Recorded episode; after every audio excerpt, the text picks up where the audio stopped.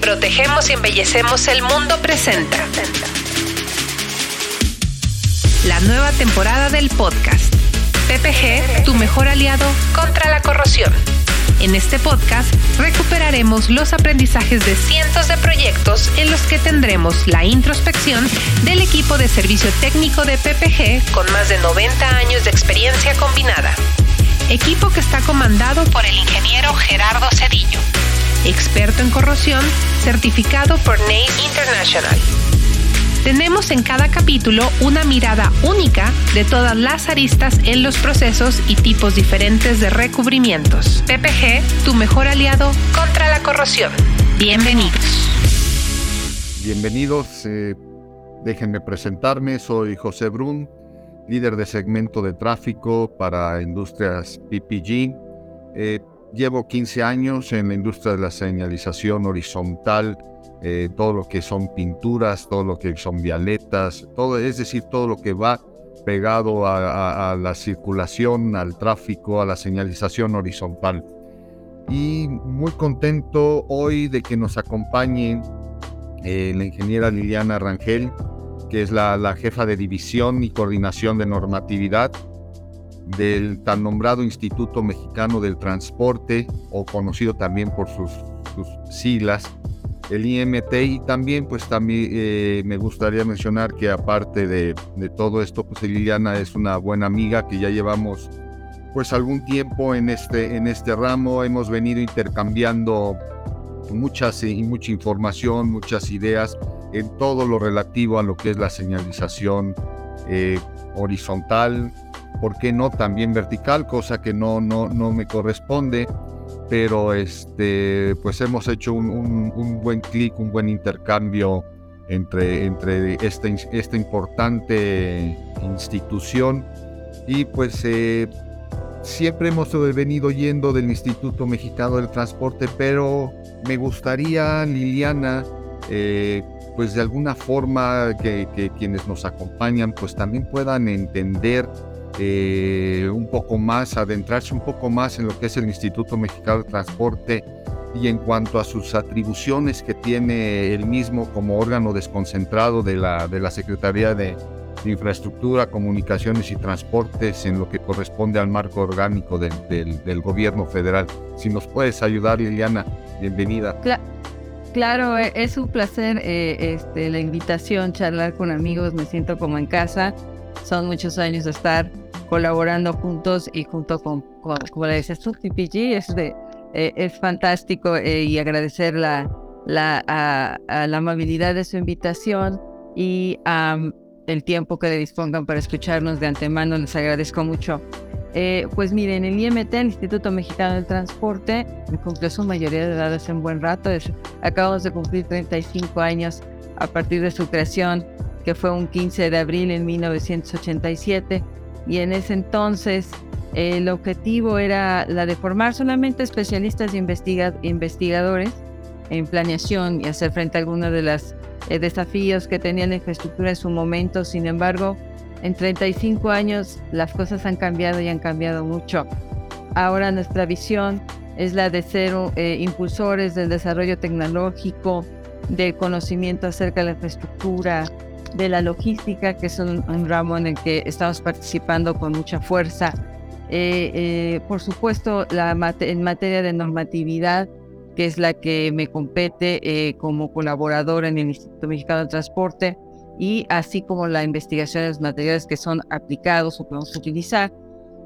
todo esto, la ley nos lo manda en, el marco de la seguridad, la sustentabilidad y la competitividad los ámbitos del transporte donde nos manejamos en el IMT está el ámbito carretero, marítimo, ferroviario, aéreo y por supuesto multimodal, que sería la conjunción de los que acabo de mencionar. Y eh, para no aburrirlos, rápidamente hacemos investigación, desarrollo, normativa, tenemos servicios especializados eh, que nos puede solicitar la, la iniciativa privada, así como otras dependencias del gobierno federal o estatal o municipal así como la formación postprofesional y por supuesto nuestra cartera de doctores, maestros e investigadores es muy amplia y diversa en muchos sentidos y pues contamos con la asesoría y la, asistencia técnica que se requiere en materia, por supuesto, de infraestructura de transporte y en los modos de transporte que pues que les comento fundamentalmente. Sí, y, vaya Liliana, que pues es importante este, este instituto pensando en que pues eh, tenemos un país grande, un país con más de 2 millones, un millón novecientos y tantos mil kilómetros cuadrados, y, pues que está comunicado, como bien dices tú, a través de diferentes este, eh, transportes marítimos, ferroviarios, y en este caso pues lo que, lo que corresponde a, carreteras que pues este tenemos cerca de 407 mil kilómetros de, carreteras y en las que si no llevamos un orden, si no llevamos una normatividad, pues realmente esto se convierte en, eh, caos, ¿no? Y este, pues creo que algo importante que también tenemos que, que resaltar en esto de la, de la señalización, pues es es la seguridad que podemos otorgar, ¿no? Y, pues me gustaría también en este, en este sentido pasar contigo a la, siguiente pregunta, eh, que es cómo contribuye la señalización horizontal a la infraestructura de, la, de las carreteras. ¿Cuál es tu opinión al, respecto, no? Pues mira, si, si les parece, establezcamos un marco de acción para que conozcamos realmente lo que es el país en materia de carreteras, pero no solo de carreteras, sino federales, hay carreteras estatales, hay municipales, hay veredas, hay caminos no pavimentados. Toda la red nacional de caminos, aquí voy a hacer el comercial, la pueden consultar en la página del Instituto Mexicano del Transporte, que es un, es un ejercicio de, eh, digamos que es el mejor inventario de infraestructura que tenemos en México y fue realizado junto con el INEGI hace unos años y actualizado el año pasado, pues nada más te platico que la longitud total de la Red Nacional de Caminos es de más de 800 mil kilómetros. Esto es un gran reto. Es un gran reto porque estamos hablando de más de 50 mil kilómetros de carreteras federales y 10 mil kilómetros de carreteras concesionadas o de cuota y asimismo más de 100 mil kilómetros en carreteras estatales, y, este, un poquito menos en municipales. Entonces, imagínate la señalización horizontal y vertical que implica el reto de más de 800 mil kilómetros de la red nacional de caminos es este pareciera avasallante. Pero ¿cómo, cómo podemos empezar este tema? Eh, para muchos de nosotros que vamos en la carretera, pues siempre vamos a ver dos tipos de señalizaciones básicamente la señalización, la señalización horizontal y la, señalización vertical. La señalización horizontal que conocemos como estas marcas que se delimitan en el pavimento, conocidas como marcas viales, así lo, lo nombra la ley, y que van pintadas directamente sobre el camino, sobre la calzada. ¿Y para qué nos sirven? Nos sirven, tienen una funcionalidad, es, yo, yo pienso que es fundamental. La primera es que guían y advierten a los usuarios de cómo está el camino, pero por otro lado lo canalizan este tráfico y lo van guiando dentro de un sentido de, un carril de circulación y por supuesto esto complementa la señalización vertical. Eh, estas marcas viales que se hacen con diferentes tipos de pinturas y materiales son de vital importancia. ¿Por qué? Porque eh, nos ayudan a contribuir fundamentalmente con la seguridad vial. Eh, no sé si te ha tocado en alguna ocasión transitar por un camino con mucha neblina o un camino que está lloviendo este, demasiado fuerte, este, un camino mal iluminado, por ejemplo. Así es. Eh, eh, lo que terminamos haciendo es, es siguiendo la famosa línea blanca o ahora la, la famosa línea amarilla es esas marcas en el pavimento que nos dejan identificar por dónde va el camino cuando la visibilidad es muy pobre y, no, y no, podemos ver más allá a veces de las luces de nuestros vehículos. Eh, e, esto resulta crucial.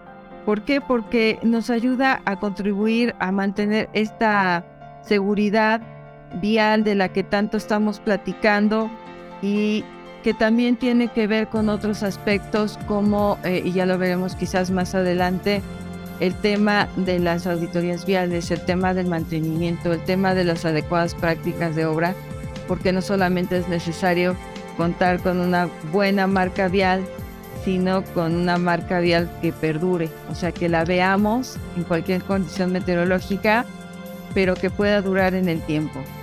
Entonces, Pepe, haciendo un, un resumen, la señalización horizontal advierte, guía, canaliza. Entonces, este, es fundamental saber en qué parte del camino vamos y qué nos espera más adelante, ¿no? Sí, inclusive Liliana, este, pues importante lo que tú mencionas y, corrígeme porque pues entiendo que en, últimas fechas también está participando con nosotros, eh, con nosotros, vaya, con la norma, este, la, la, SEDATU, ¿no? Que este, de alguna forma eh, teníamos siempre la idea de unas flechas, un tamaño de flechas, por poner un ejemplo, para las carreteras federales, otro tamaño de flechas para las carreteras estatales y otro tamaño de flechas este, en, ciudades o municipios.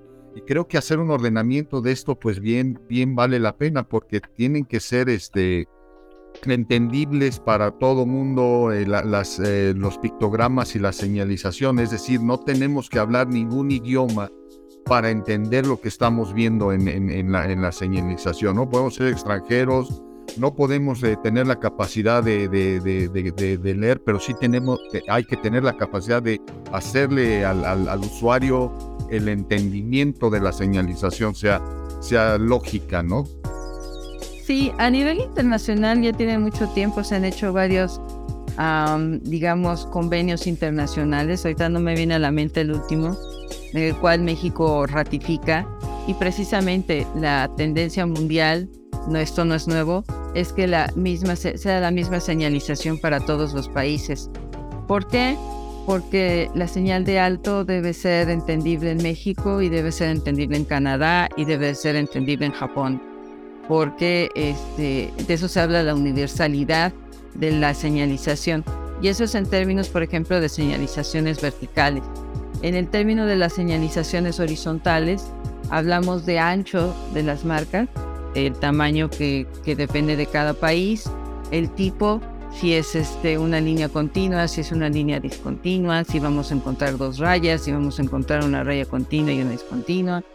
Esto que nos va marcando sobre el camino, los momentos en que podemos hacer ciertas maniobras como nuestros vehículos, como intentar un rebase o desistir de hacer un rebase o de entender en qué parte del camino nos podemos orillar si encontramos una línea discontinua y eso significa que puedes atravesar el carril y orillarte en un acotamiento. O si encuentras una raya continua que te va a decir no te coloques ahí porque el mismo trazo geométrico de, esa, de ese tramo te pone en peligro. Entonces no lo hagas ahí justamente a, menos de que sea una emergencia, ¿no? en la que ya tu vehículo no pueda moverse más.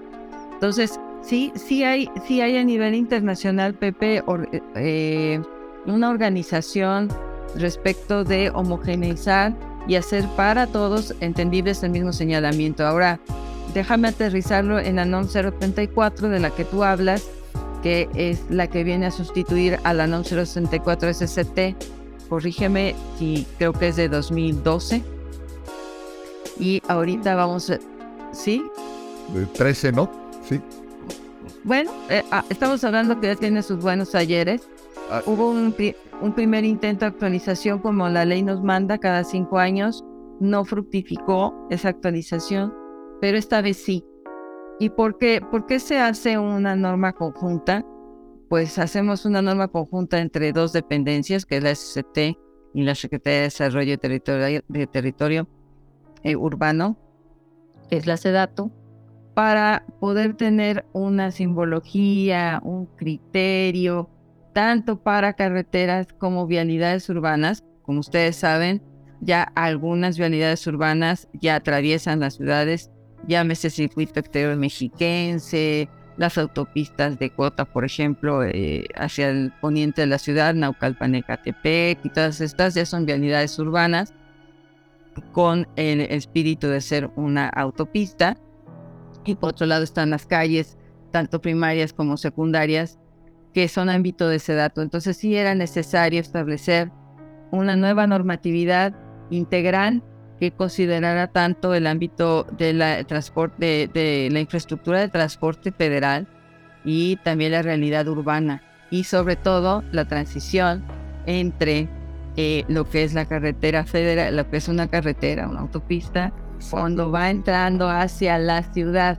Había este, este espacio gris en el que, a quién le toca, ¿no? Al municipio, al estado, a la federación, quién ley nos va a regir ahí, qué norma oficial vamos a utilizar. Y eh, espero pronto eh, veamos ya publicada la nueva NOM 034, donde ya se establece eh, finalmente el tipo de señal que vamos a utilizar, este si va a ser cuadrada, como la conocemos, estos rombos, o va a ser circular y en qué situaciones. Eso lo, veremos cuando esta nueva norma se vea publicada. Esto es en términos de señalización vertical. En términos de señalización horizontal ha sido menos complejo.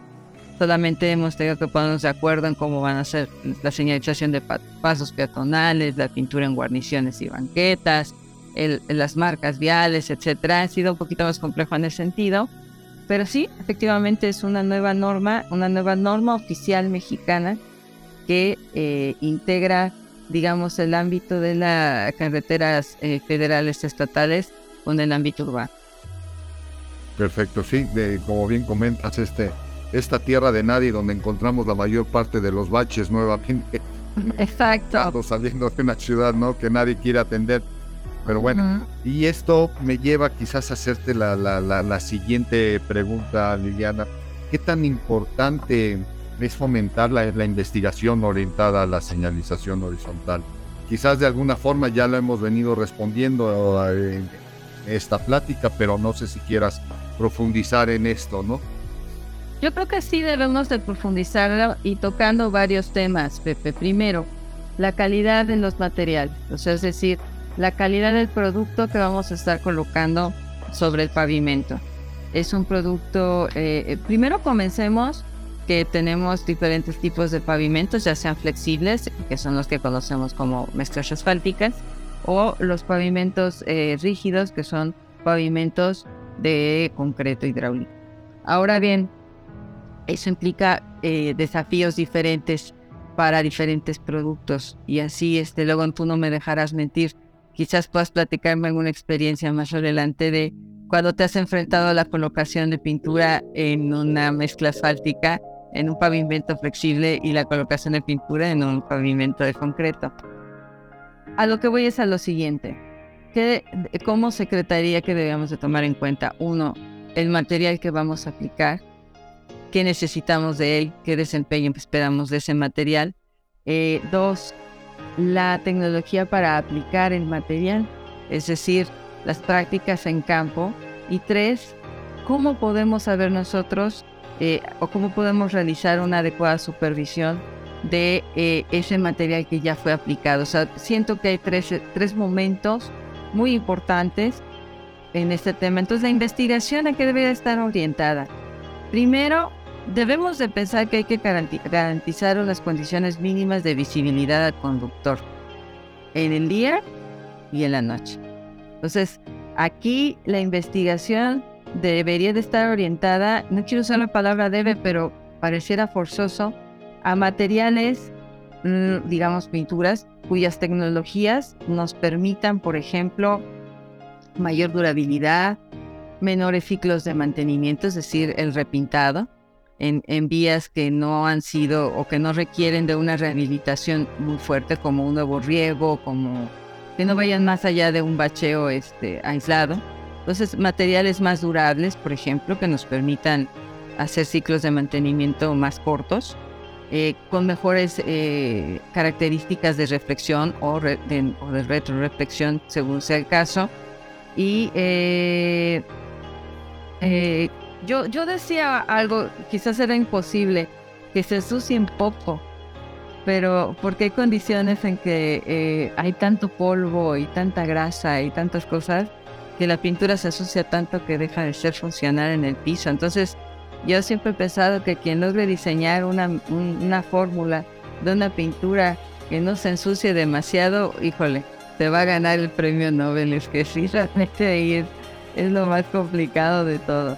Y por supuesto que resista las acciones climáticas, ¿no? Y el, este, las, sabemos que todos estos materiales que están expuestos a las condiciones de intemperie, de lluvia, de frío, de calor, de mucho sol, como, como es el caso en nuestro país, pues también tienen que ser productos que nos garanticen un cierto tiempo de, eficiencia y durabilidad. Entonces ahí el reto para los fabricantes es tener materiales que sean duraderos, que sean amigables con el ambiente, porque nos tenemos que alinear con los tratados internacionales y tampoco queremos un México contaminado, y que eh, reduzcan los ciclos de mantenimiento, definitivamente. Sí, eh, coincido contigo perfectamente en estos ciclos de, mantenimiento. Recordemos cuántas veces no nos preguntan y cuánto dura esta, esta pintura en sitio. Y, siempre esa es una respuesta difícil de dar. Este, dependemos de muchos factores para poder decidir y, o dar una respuesta certera en cuánto dura. Lo que sí podemos decir es cuántas veces más dura que otro tipo de pintura. Eso sí es fácil y sí va de acuerdo a las, a las, a las tecnologías como, como tú, lo, tú lo mencionas. Y también me gustaría abonar, Liliana, en, en los ciclos de mantenimiento. Recordemos que pues cuando se hace mantenimiento nosotros los llamamos zonas, zonas de obra, tan importantes estas zonas de obra que señalizamos con, con, conos y otros medios eh, verticales y horizontales.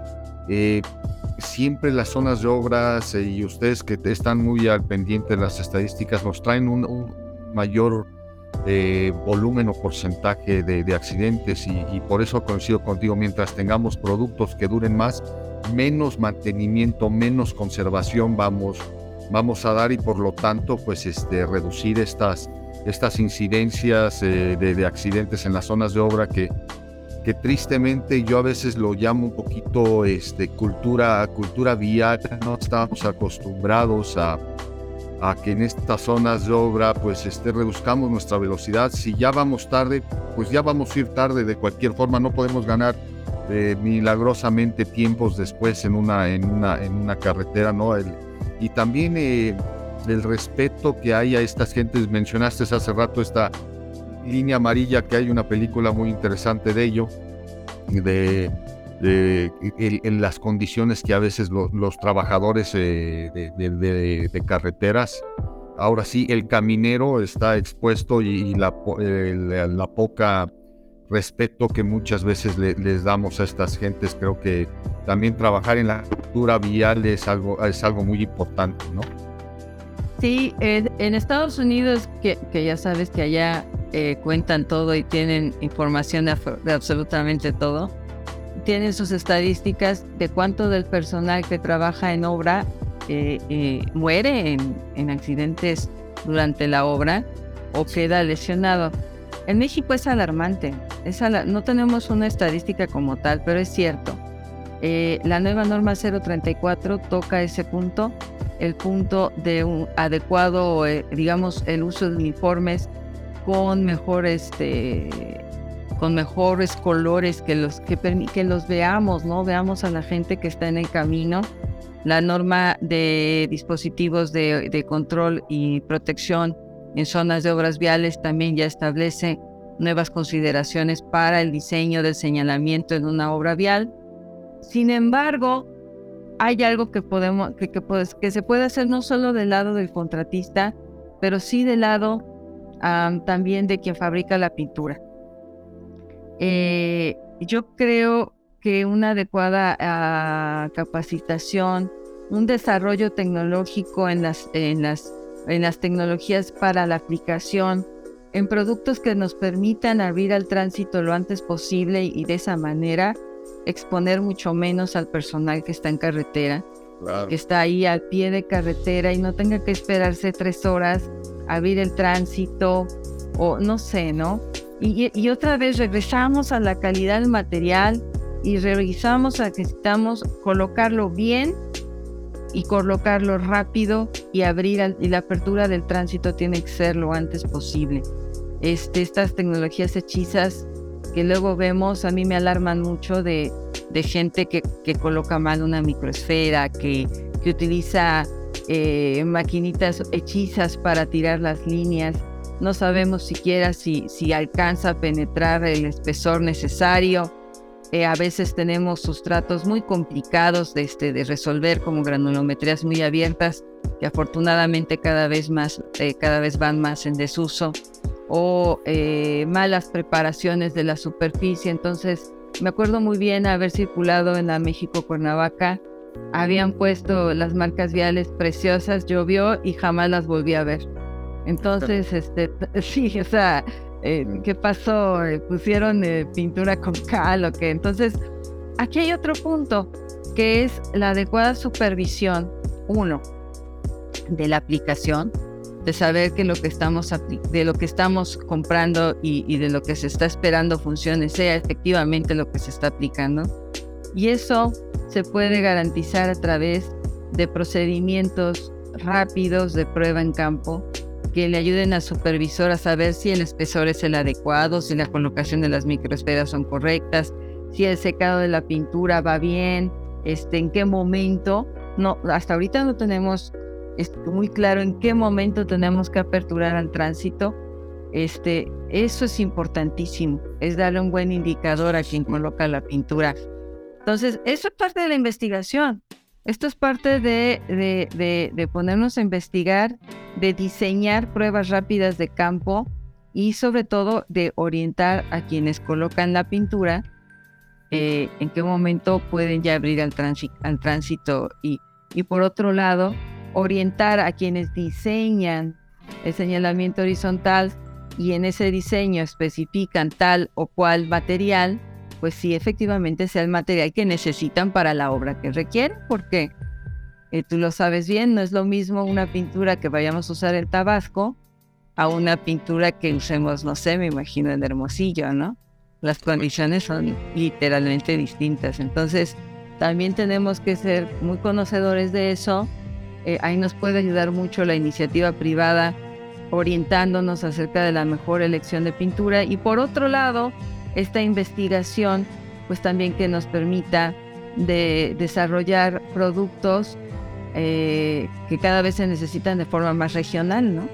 Productos para lugares con mucha nieve, que son pocos, pero se requieren, o lugares con, con mucha humedad, humedades altas, que entonces vamos a requerir productos cuyo secado eh, tenga en cuenta la unidad relativa del ambiente, este, u otras donde están seco, seco, seco, que pues o la tiras rápido o se te seca en el dispositivo, ¿no? Entonces hay, hay todos estos temas que todavía necesitamos estar trabajando, estar eh, en materia normativa eh, especificando y, y, vamos de la mano necesariamente de la investigación que se haga en materia de señalización horizontal, por supuesto. Correcto, sí, y acabas de, tocar un tema muy importante. Sí hablamos en un principio de los miles de kilómetros que tenemos de carreteras en, nuestro país, pero, pero bien sabemos que tenemos un país orográficamente y geográficamente muy, muy diverso. A mí me gusta hablar mucho de ello, pues, de, pues no, vaya estos dos ejes eh, de montañas que nos corren de norte a sur, se unen en Oaxaca, en el nudo Mixteco, tenemos este eje neovolcánico que atraviesa de, oriente a poniente en nuestro país, de condiciones eh, climáticas en, Sonora, desérticas, las Huastecas, por otro lado, en la zona de, Tamaulipas, Hidalgo y Veracruz, o, las zonas de Chiapas y Tabasco, la península. En general, eh, eh, es, realmente un, un, reto, pero bueno, para eso este, este, trabaja y trabajamos en crear las condiciones adecuadas para las pinturas, para los tiempos de secado, que pues dependemos muchas veces de las condiciones eh, climáticas para que, para que pues esto se, dé de manera adecuada y las aperturas y los cerrados de, de las zonas de obra sean el menor tiempo posible, ¿no?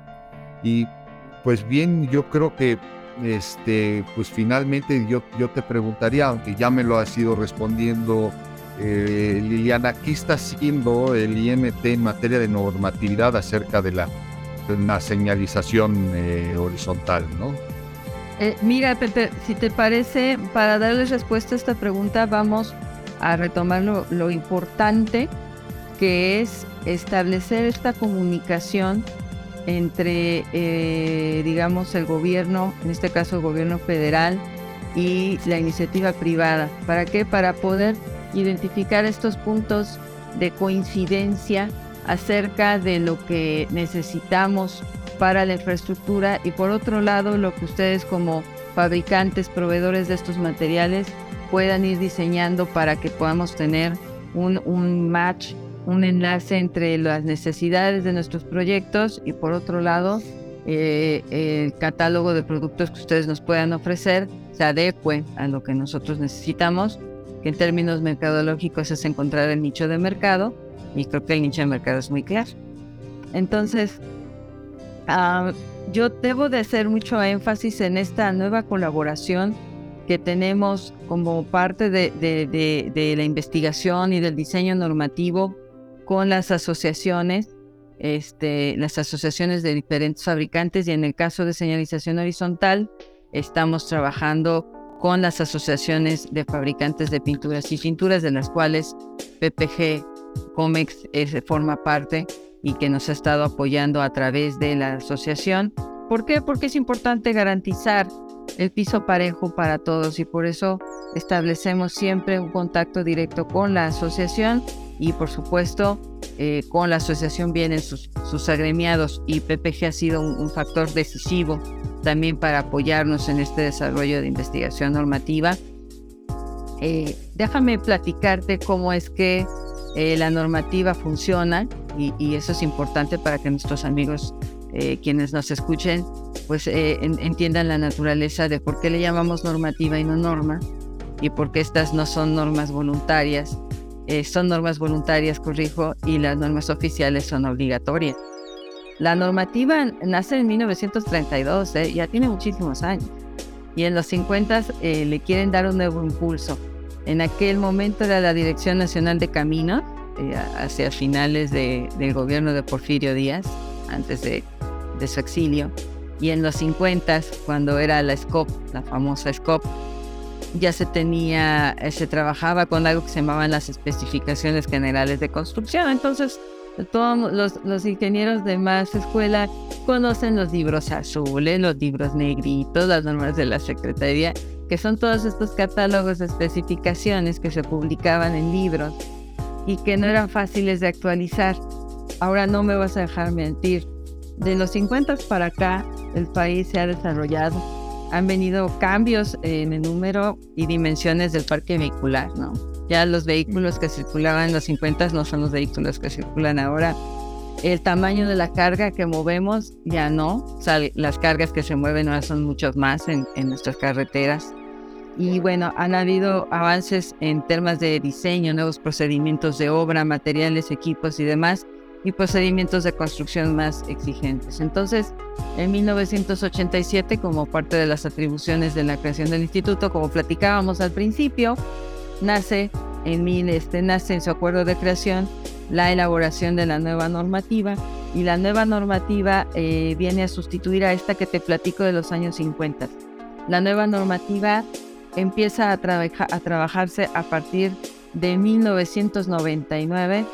Este, yo entro a colaborar con el instituto tres años después. La coordinación de la normativa se crea en el año 2000 y a partir de entonces eh, eh, formamos parte de eh, una propuesta normativa. ¿Y por qué? Porque es la Dirección General de Servicios Técnicos que tiene la atribución de elaborar estas especificaciones o normatividades. Sin embargo, el instituto, a través de su carácter de institución de investigación, tiene la facultad de proponer estas especificaciones a la Secretaría de manera que se solucionen los principales problemas normativos para la Secretaría. Entonces, Pepe, la normativa SICT es una norma elaborada por la SCT para la SCT. Sin embargo, Esto no puede ser posible sin tomar en cuenta lo que está pasando en el mercado, sin tomar en cuenta las nuevas tecnologías. Y en últimos años eh, tengo, que tengo el agrado de conocerte desde que empezamos trabajando en, este, en las primeras versiones de actualización de las normas, de la mano de, este, de antiguos amigos que ahorita ya están haciendo otras cosas y que, este, y que hemos venido haciendo este intercambio de información y descubrimos que a partir de este intercambio de información con la iniciativa privada a través de sus asociaciones, es, es, es, dado que podemos hacer más en materia normativa. Y, por ejemplo, eh, la, el catálogo normativo que tenemos de SCT involucra en materia de carreteras 573 normas y 191 manuales. Entonces, este, sí tenemos un catálogo en materia de carreteras bastante amplio y lo seguimos ampliando gracias a la colaboración y las nuevas sinergias que tenemos con todos ustedes. Eh, entonces, esta nueva normativa, eh, Pepe, que tiene que ver con los nuevos materiales, que tiene que ver con el diseño de nuevos métodos de prueba y formas de supervisión, que tiene que ver con el nuevo control de, de calidad en la obra, dado que ahora el mandato es la calidad de la obra sobre el tiempo. ¿Te acuerdas? Teníamos que entregarlo en un tiempo, estuviera como estuviera. Hay que inaugurar, sí. Exacto. Ahora no. Las instrucciones tienen que quedar bien. Entonces eso nos obliga a elaborar una normativa que también, este, que ya lo hacía coadyuve con un control de obra más adecuado. Y, y por otro lado, Pepe, alinearnos con lo que está pasando en el mundo. Seguramente has escuchado hablar del diseño de acción para la seguridad vial. De la ONU, correcto.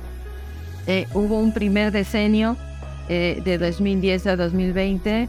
Eh, intentó ser un, un, proyecto muy ambicioso y no se cumplió el objetivo. Entonces se renueva este convenio de seguridad vial que alinea a México y está eh, planteado para la década de 2020 a 2030 y tiene una ventaja. La ventaja es que es un enfoque integrado de sistemas de seguridad y, que implique que tengan estos sistemas de seguridad un, impulso decisivo en el desarrollo sostenible. ¿Cuál es el objetivo? Reducir el 50% del número de funciones y traumatismos graves provocados por el tránsito en 2030. Nadie lo dice, pero los accidentes de tránsito son materia de salud pública. Correcto. Entonces, necesitamos trabajar sobre eso y reforzar. Y uno de los alcances y, a los que está México alineado debido a sus tratados internacionales es la elaboración de normas técnicas. Eh, y en eso entran las normas oficiales mexicanas. Las normas oficiales mexicanas, Pepe, son regulaciones técnicas que están mandatadas por la ley. Y por tanto, nosotros nos alineamos con, este convenio, de la, con este segundo década de acción para la seguridad vial y por otro lado elaboramos una normativa SICT alineada con las normas oficiales mexicanas, que eh, debo decirlo, la normativa SCT eh, encuentra su ámbito en la ley eh, de obras públicas y servicios conexos, mientras que las normas oficiales mexicanas están en el ámbito de la ley de infraestructura de la calidad, pero no son mutuamente excluyentes. Tenemos que estar alineados uno con otro. Entonces, eh, ¿qué, es, ¿qué, es, lo que queremos? Eh, yo creo lo que queremos todos es transitar con seguridad. Lo que queremos todos es tener obras de calidad, obras que realmente sean de beneficio para la sociedad, obras que exploten al máximo eh, los, los, poquitos recursos y presupuestos que tenemos y que nos permitan cumplir con los tres fundamentos para el, uso de una carretera, que es la seguridad, la funcionalidad y el confort. Que puedas transitar seguro, que te lleve a donde tengas que llegar y que llegues bien. Entonces, este, e, e, eso es lo que te puedo responder en lo que, eh, en lo que respecta al marco normativo y los trabajos normativos de los cuales tengo el agrado de formar parte y de los cuales tú conoces y PPG nos ha estado apoyando en todos estos años. Pues completamente de acuerdo, Liliana, pues yo no dejo de, aplaudir la labor que ustedes hacen y es por eso que, que, yo quería pues en alguna forma que nos ayudaras a entender eh, la labor, el, trabajo que, que, hace el Instituto Mexicano del, del Transporte, el, IMT en sus instalaciones eh, que, tienen ustedes allá en el, estado de en San Fandila. Siempre se me, me hago bolas con, con, el, con el nombre, pero este, y, sé que tienen ahí un unos eh, muy buenos laboratorios, este, gente capacitada y que pues inclusive tienen, eh, tienen un tramo, eh, un área para hacer pruebas de, carreteras, de, accidentes, etcétera, ¿no?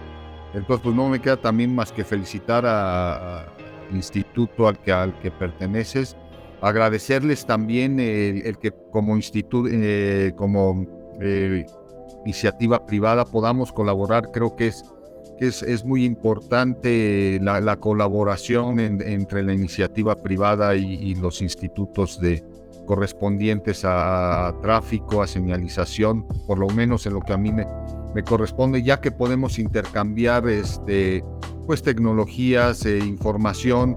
Eh, en el caso de nuestras empresas, podemos traer eh, información que, que, se genera en otros países, en este caso en Estados Unidos, en Centroamérica, en Sudamérica, y, pues conocer también las vivencias que ellos tienen. Este, eh, cuando hablamos de Estados Unidos, pues ellos tienen 6 millones de kilómetros lineales de carreteras. Hablamos que hay una mayor investigación, tienen mayores recursos y por qué no hacernos de lo que ya en otros lugares se, se, las normas que ya están ahí, por qué no también tratar de adecuarlas o como yo le llamo regionalizarlas a nosotros pues simplemente, Liliana, gracias y, pues dispuestos a seguir colaborando con, con, ustedes en esta importante misión que, que, tienen, ¿no? Claro, eh, si te parece, eh, concluyo eh, la, primero agradeciendo la amable invitación. concluyo, como siempre digo, son bienvenidos a mi casa. El Instituto Mexicano del Transporte es el único instituto con esa importancia y esa, esas instalaciones, la pista a la que tú refieres es la pista de pruebas, con los laboratorios, con los especialistas, única en América Latina, no hay otra o igual, y somos referente en América Latina.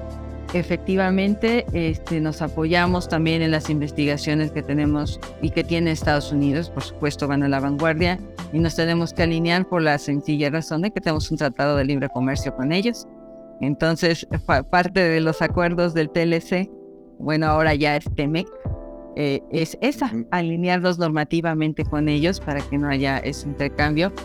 Eh, yo soy, yo creo firmemente en el desarrollo de sinergias. Nadie por su cuenta puede ir, puede caminar más rápido. Todos tomados de la mano podemos hacer un mejor camino.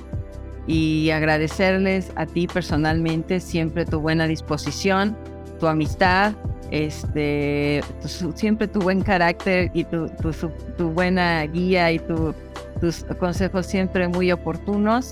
Y eh, pues nada, agradecerles el tiempo que le dediquen a escuchar este podcast. Estamos a las órdenes del Instituto Mexicano de Transporte.